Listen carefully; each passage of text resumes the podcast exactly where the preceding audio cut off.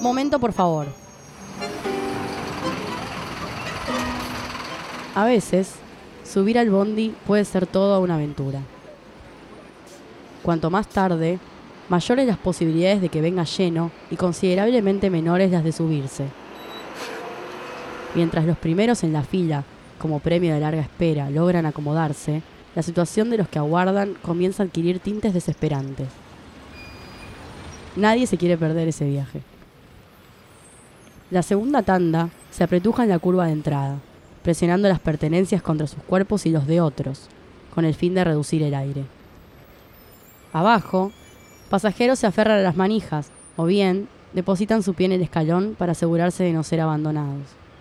A su vez, los desafortunados al final alzan las cabezas en busca de otro interno que salve sus vidas, pero pocas veces sucede.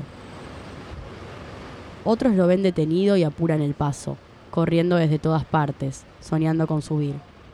Los más tercos igual lo intentarán, exigiendo la apertura de las puertas de descenso que además les conseguiría ahorrarse el boleto.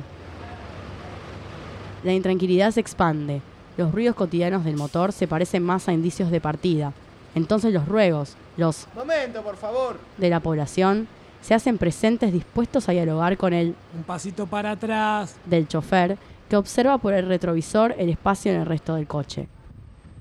A veces colmado, otras no tanto.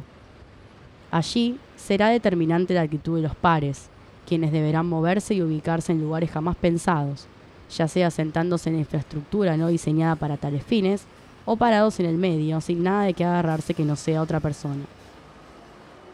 El evento puede durar largos minutos, hasta que ya no dé para más y al grito de Cuidado, la puerta. la selección natural bondística haga lo suyo.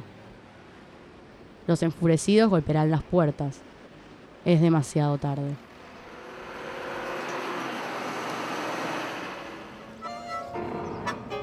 Si lograron subir, pues bienvenidos sean a este viaje llamado Imaginario Colectivo. Mi nombre es Noelia y esto fue Momento por favor.